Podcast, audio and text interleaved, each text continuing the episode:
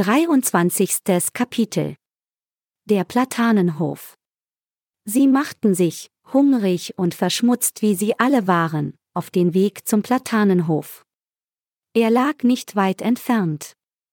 Es offenbarte sich tatsächlich ein Bild der Verzweiflung und des Grauens. Mehrere Schweine lagen zerfetzt am Boden, und ihre stärkeren Kollegen hatten sich an ihnen gütlich getan.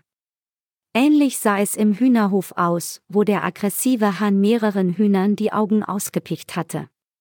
Das wirklich markerschütternde Brüllen kam aber aus dem Stall, von wo ihnen ein bestialischer Gestank entgegenwehte. Die Kühe waren vollkommen kotverspritzt, aber das war nicht das Schlimmste. Die Euter waren geschwollen und die Tiere schrien vor Schmerzen. Obwohl er Arzt war, wusste Ambrosius nicht auf Anhieb, wie er dieses Leiden lindern sollte. Die Tür zur Wohnung von Martinus und Nathan stand offen und führte direkt in die Küche. Diese war erstaunlich aufgeräumt, was Sabea dem freundlichen, sanftmütigen Nathan, dem Zwillingsbruder von Martinus, zuschrieb. Es gelang ihr, die Zutaten für einen Kamillensud und einen Tiegel mit Ringelblumensalbe zu finden, und sie mischte Salbeiblätter dazu. Die Kühe mussten dringend behandelt und vielleicht sogar getötet werden. We have lots of animal experience. Ließ sich Wu, der älteste der drei Chinesen, vernehmen. I am a veterinary doctor, believe it or not. Lachte er. Sabea hatte noch nie einen Chinesen lachen hören und war seltsam berührt. So erfuhr sie die ganze Geschichte.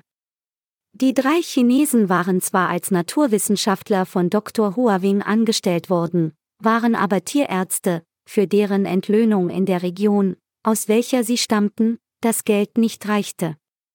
Weil sie als sehr helle Köpfe galten und ihre Familien durchbringen mussten, hatten sie die Reise nach Bülwil als große Chance wahrgenommen und waren den Geldgebern und ihrem Chef als Forscher zur Hand gegangen. Der verwahrloste Bauernhof weckte aber jetzt ihre Grundbestimmung, und in Kürze hatten sie sich, wie dem gegenseitigen Gemurmel zu entnehmen war, vorgenommen, ihn wieder auf Vordermann zu bringen. Auch Frau Hull fühlte sich heimisch. Sie sagte nicht viel, war stark übermüdet, ließ sich aber, soweit es ihre Kräfte zuließen, für einfache Reinigungsarbeiten einspannen. Kartoffeln, Eier, Butter und Brot waren in der angenehm kühlen Küche zu finden, und so gelangte das seltsame Grüppchen, drei Chinesen und eine alte Frau, wieder halbwegs zu Kräften. Sabea und Ambrosius? Auf sie warteten andere Pflichten. Der Elfenberg. Bestimmt waren ihnen auch die Geldgeber auf den Fersen. Immerhin waren eben erst mehrere Millionen auf Ambrosius Konto überwiesen worden, für ein vollkommen gescheitertes Experiment. Auf seinen Schultern lastete die Verantwortung des Arztes, auf denen von Sabea die Verantwortung einer der besten Pflegefachfrauen im Elfenberg. Sie fühlte sich ihren Patienten ebenfalls verpflichtet.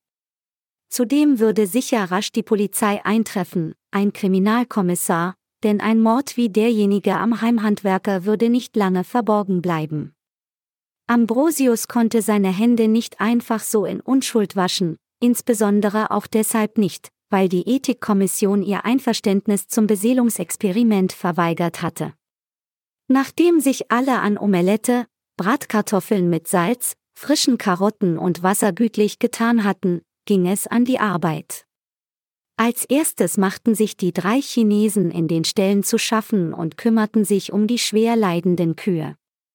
Frau Hull wurde herzlich verabschiedet, und Sabea versprach ihr, dass sie sich weiterhin um sie kümmern würde. Jetzt wollte sie aber vor allem eins, mit Ambrosius, ihrem geliebten Mann, eine Zeit lang allein sein.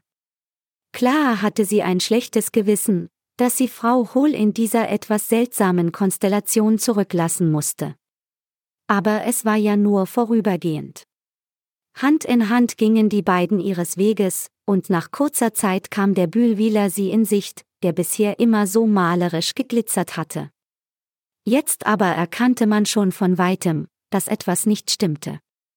Ambrosius drückte die Hand seiner Sabea etwas fester, so, als wollte er ihr Trost zusprechen. Um Gottes Willen, sagte sie leise und hatte Tränen in den Augen.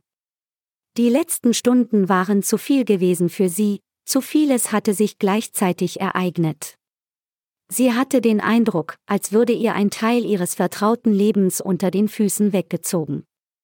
Schau nicht hin, forderte Ambrosius sie auf, als sie den Weg dem Siegestade entlang gingen. Er befürchtete, dass Sabea im Schlick erschreckende Dinge erkennen könnte. Auch er selber wollte lieber nicht wissen, was in den letzten Jahrzehnten in diesem See versenkt worden war. Für ihn war der einzige Trost, dass die Wassermenge begrenzt war. Will heißen, dass nicht immer mehr Wasser nachfloss, was wiederum bedeutete, dass Sabeas Haus vielleicht doch noch gerettet werden konnte. Die Katakomben, die Seitenräume mit ihren zum Teil sehr teuren Gerätschaften, aber vor allem seine schöne Wohnung würden wohl unwiederbringlich verloren sein.